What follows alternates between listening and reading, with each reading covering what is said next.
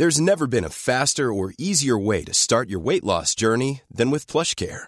PlushCare accepts most insurance plans and gives you online access to board-certified physicians who can prescribe FDA-approved weight loss medications like Wigovi and Zepbound for those who qualify. Take charge of your health and speak with a board-certified physician about a weight loss plan that's right for you.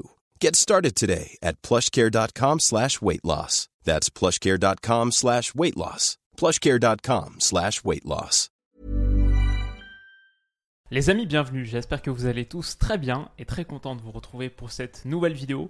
Euh, ça va pas être l'analyse du siècle. Je pense que franchement, on a eu un match qui n'était pas des plus enthousiasmants. Un, partout donc entre le Paris Saint-Germain et Benfica, un penalty de Kylian Mbappé juste avant la, mi-temps et un pour égaliser de Joao Mario au retour des vestiaires.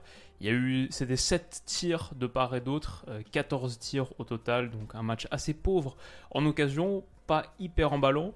Pour moi, c'est quoi les angles majeurs à sortir de cette rencontre? Peut-être déjà que grosso modo ça s'est plutôt pas mal passé avec Kylian Mbappé, quelques petits sifflets au coup d'envoi, enfin juste avant, au moment de la présentation des joueurs, sorti grosso modo sous les applaudissements, un but, pas vraiment, de polémique. Luis Campos qui juste avant le match dit que en gros il n'y a rien.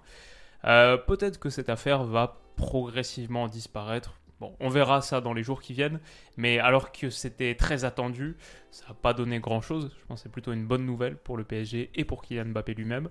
L'autre enseignement, c'est que donc sur ce match, le Paris Saint-Germain se présentait sans Lionel Messi, c'était Sarabia à la place, et sans Nuno Mendes, c'était Juan Bernat à la place. On peut aussi dire, même si là ça commence à faire quelques matchs, sans Kim Pembe, c'est Danilo à la place. Franchement, pour moi, ce que ce match montre, c'est que ce Paris Saint-Germain, quand il a tous ses titulaires, un super super 11, sans ça devient assez compliqué. Moi, j'ai vu trois joueurs qui ont vraiment manqué, surtout Messi. Ensuite, Nuno Mendes, même si Bernat provoque un penalty, grosso modo, défensivement, c'était pas hyper rassurant. Et Danilo, c'est pas le pire, mais on commence à voir quelques lacunes. Bref, j'ai quelques images pour vous montrer ça et pour aller plus loin que juste des paroles un peu vides. Même si en plus Danilo Pera, je pense que grosso modo, c'est plutôt une très très bonne chose pour le Paris Saint-Germain de l'avoir pour euh, maintenir ce système à trois défenseurs centraux. Ok, qu'est-ce qu'on a vu sur ce match côté PSG et côté Benfica aussi? Parce que ce qu'on a vu côté Benfica, c'est un système en 4-4-2 sans ballon, sans ballon, qui a posé de grandes difficultés à la relance pour Paris. Euh, en gros, on avait euh, Vitinha qui était un cran plus haut, comme c'est souvent le cas, Verratti est beaucoup plus bas, Marquinhos qui sortait de cette ligne de 3 pour se projeter plus haut au milieu de terrain. J'imagine pour essayer d'aspirer ou peut-être maintenir cette ligne de Benfica un peu plus haut, créer un petit peu d'espace à l'intérieur, peut-être pour que Verratti puisse participer à la relance, comme ça a souvent été le cas. Je sais pas, mais pour moi, ce positionnement de Marquinhos, il était un peu spé et il a rendu la relance du Paris Saint-Germain assez difficile. Ce qui a permis de s'en sortir pour Paris parce que du coup Benfica rendait, euh, tu vois, c'est un peu cette boîte de Benfica, ça faisait que c'était assez difficile de passer par l'entrejeu pour progresser. Ce qui a rendu certaines relances du PSG faisables, c'est l'apport de Vitinha. Ça, on connaît. Quand Vitinha est plus haut, ça étire un peu le terrain sur la longueur, mais c'est un peu difficile pour le Paris Saint-Germain de s'en sortir. Dès que Vitinha descend, sur sa première touche, là, sur son contrôle orienté, pop. Et ensuite, la seconde touche pour battre le vis-à-vis. -vis. Avec ça, Paris avait plus de cartouches pour s'en sortir. Donc, Paris en difficulté, je trouvais, euh, sur la phase de relance, et aussi Paris en difficulté au moment de faire quelque chose d'une relance réussie. Là, en l'occurrence, ça s'est plutôt bien passé. Euh, Ramos peut lancer Hakimi dans la profondeur avec quelque chose à négocier, mais je trouve que Bappé et Neymar sont assez loin de l'action et Sarabia fait pas le lien entre tout ça. Euh, Sarabia, je crois qu'il sort au bout d'une heure de jeu à peu près, un peu plus, peut-être 65 minutes, en ayant touché à peine une vingtaine de ballons. Je l'ai trouvé très transparent sur cette rencontre. Pour moi, ça a juste souligné à quel point, avec Mbappé, Neymar et Messi, tu as une très belle entente du trio de devant. Pour moi, ce qui se fait de mieux en Europe quand ça fonctionne. T'en enlèves un des trois, ça commence à devenir assez compliqué. Je trouve que Sarabia, la, la possibilité d'avoir des subs, des remplaçants dans ce trio de départ, dans ce trio offensif, on a vu sur ce match avec le, match de Sarabia, avec l'entrée d'Ekitike aussi par exemple, que c'est assez compliqué. Donc euh, moi, c'est un des enseignements que je retire de cette rencontre. Aussi que Paris sans ballon, ok, il y a eu des moments c'était assez difficile et Benfica a fait une bonne première mi-temps. Grosso modo, un bon match, pas un super match. Peut-être même un moins bon match qu'à l'aller, où il s'était créé beaucoup plus d'occasions. Mais Paris a fait aussi un, nettement un moins bon match qu'à l'aller. Euh, du coup, ça a donné un bloc parisien, on le voit là, qui était en 5-3-2, qui était vraiment facile à manœuvrer pour Benfica, je trouvais. En gros, juste avec un ballon latéral, hop, tu t'offrais beaucoup de champs à aller exploiter. Ce bloc parisien assez passif, assez dense sur la largeur, ce qui fait que tu as beaucoup d'espace sur les côtés. Et je trouve qu'il s'est fait assez, il s'est fait régulièrement tourner par des phases un peu euh, classiques en U de Benfica. Mais c'est assez parlant que juste sur une phase comme ça, hop, tu te retrouves à faire baisser le bloc de Paris. On est carrément sur un bloc euh, bas médian, là, sur une phase de possession vraiment classique où tu n'as pas créé de différence. À nouveau, donc il n'y a pas d'espace qui sont trouvés ici.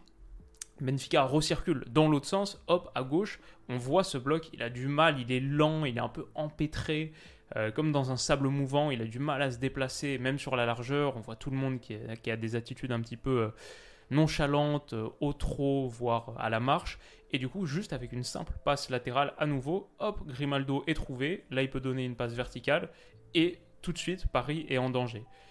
Ouais, ce, bloc-là, sans ballon, m'a pas plu. C'est aussi un, des enseignements pour moi de ce match. J'ai trouvé aussi que quand tu te fais manœuvrer comme ça sur la largeur, le problème c'est qu'après c'est facile de transpercer à l'intérieur avec un ballon oblique. Là typiquement c'est un ballon latéral un petit peu comme celui qu'on vient d'analyser tout à l'heure qui est donné par le central de Benfica. Euh, ta, bas, pardon, est touché. Hop, il peut trouver un, ballon intérieur. On le voit ici, il est touché là. Et il va pouvoir trouver un ballon intérieur, du coup, oblique, comme ça, je crois, à destination de Joao Mario. Euh, quand tu te fais manœuvrer sur la largeur, ça ouvre un petit peu des espaces faciles dans l'interligne.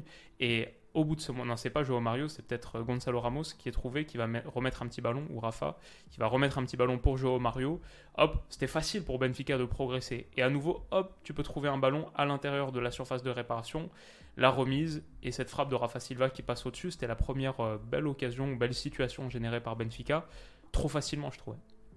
Euh, aussi un, enseignement à prendre de là. Bah, encore une fois, on le voit sur cet intervalle euh, Danilo Pereira Bernat, qui pour moi était celui qui était le plus en difficulté sur ce match. Bah, juste un ballon assez simple, vertical, de latéral à milieu latéral ou à ailier, qui trouve ton gars dans la profondeur. Bernat, là on voit que c'est pas Nuno Mendes, réussit pas à couvrir cet intervalle, à intercepter la passe et même ensuite à revenir. Il est loin ensuite au moment de revenir. Euh, je crois que c'est Joao Mario ici. Bah, il peut trouver un centre à destination de Gonzalo Ramos. Danilo Pereira ne bloque pas ce centre. Je trouve que c'était une action assez parlante pour montrer les petites lacunes de cette paire Bernat-Danilo Pereira. On voit que c'est deux gars qui n'ont pas vocation a priori à être titulaires. Euh, Danilo Pereira est transpercé, ça revient sur lui, mais à nouveau, il réussit pas en se relevant, il est un petit peu lourd et il réussit pas à prendre le contrôle du ballon. Joao Mario a une seconde opportunité et ça lui permet de centrer si euh, il n'y avait pas hors-jeu au départ de l'action, c'était la main d'Akimi et ça aurait été penalty pour Benfica au bout d'un quart d'heure de jeu. Donc euh, voilà, Paris euh, échappe d'un rien à une situation qui aurait été euh, très compliquée. Qu'est-ce que j'ai voulu montrer ici? Simplement que à la relance, encore une fois, avec le positionnement de Marquinhos un cran plus haut, et on voit Verratti ici, on voit la différence toujours entre Verratti et Vitinha. La paire du milieu de terrain sur le papier tu peux difficilement les voir plus éloignés sur phase de relance. Vitinha beaucoup beaucoup plus haut. Verratti qui décroche donc entre Ramos et Danilo Pereira avec Marquinhos qui a pour but d'essayer de repousser un petit peu son vis-à-vis pour créer de l'espace à l'intérieur du jeu.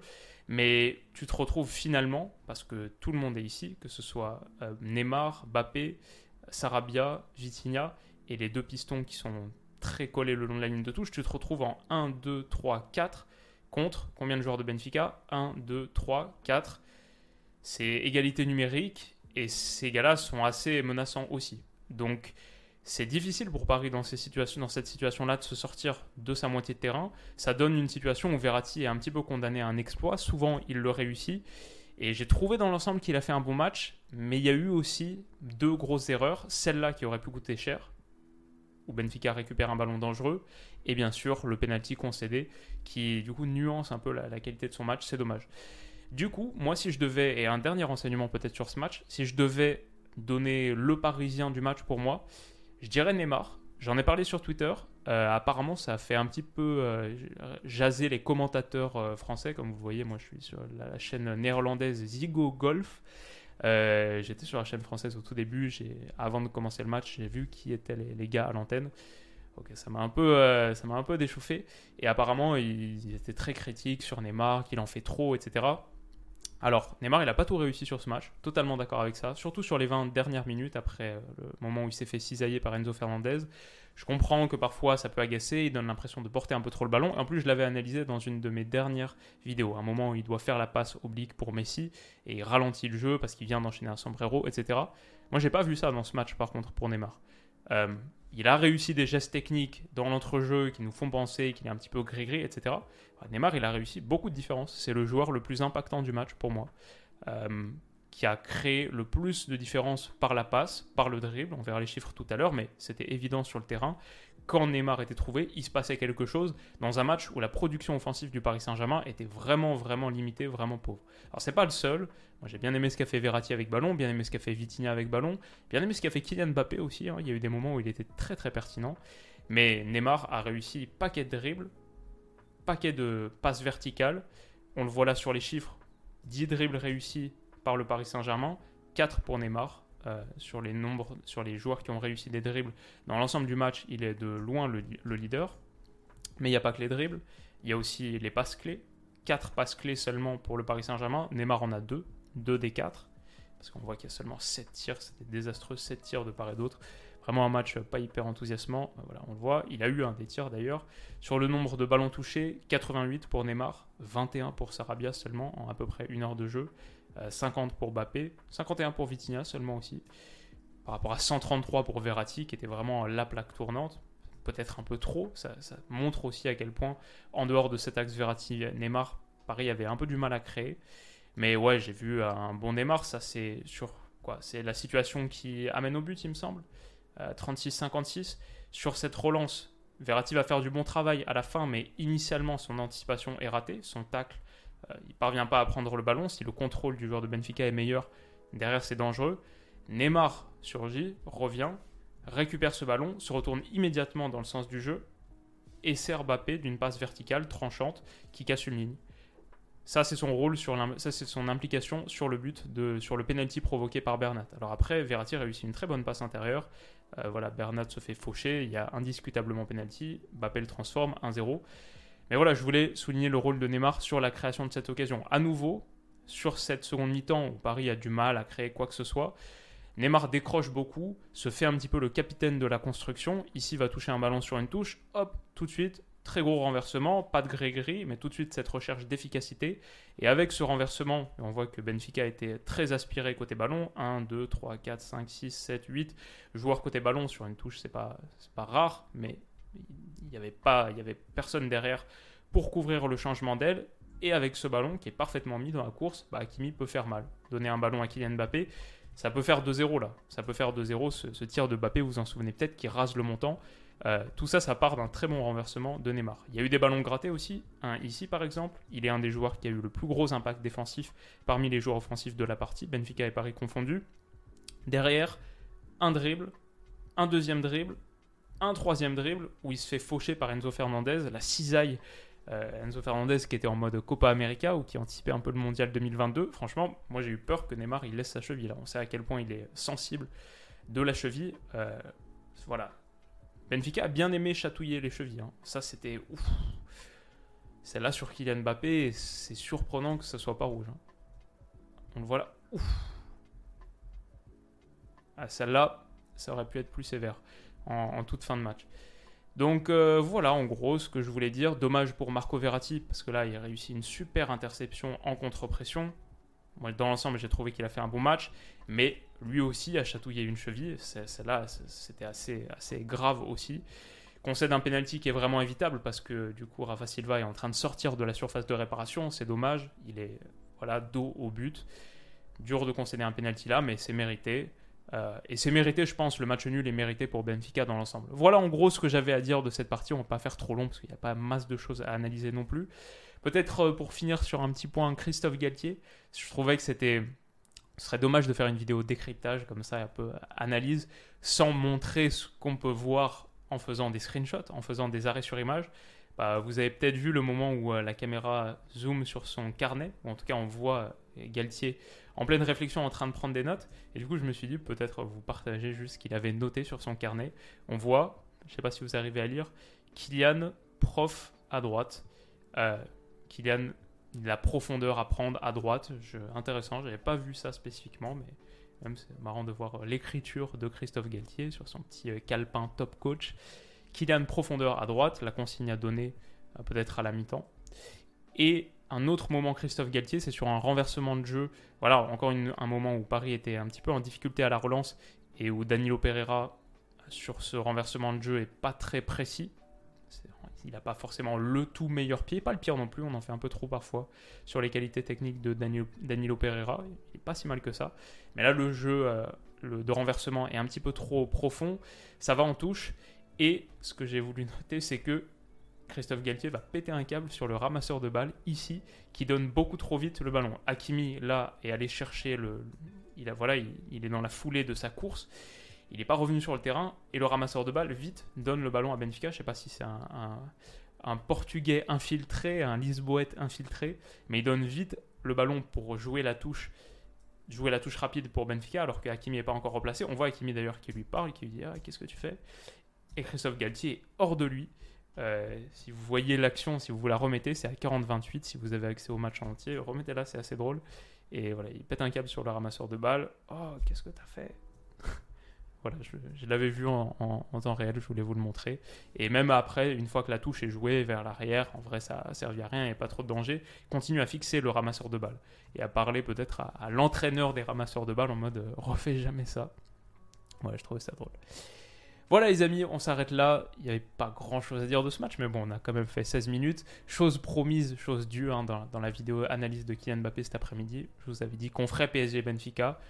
Euh, fut un temps, je me serais peut-être pas forcé, mais bon, là, quand j'ai des images à montrer, euh, ces vidéos-là, elles sont un peu plus faciles à faire pour moi aussi. Et puis je me dis que ça peut toujours en intéresser. Donc j'espère que ça vous a plu. Si c'est le cas, n'hésitez pas à mettre un petit pouce bleu. On se retrouve très vite pour la prochaine, demain, pour analyser Barça-Inter, match ô combien important, et pour parler un petit peu de Ligue des Champions dans son ensemble. Prenez soin de vous et de vos proches, et à demain, bonne nuit, bisous.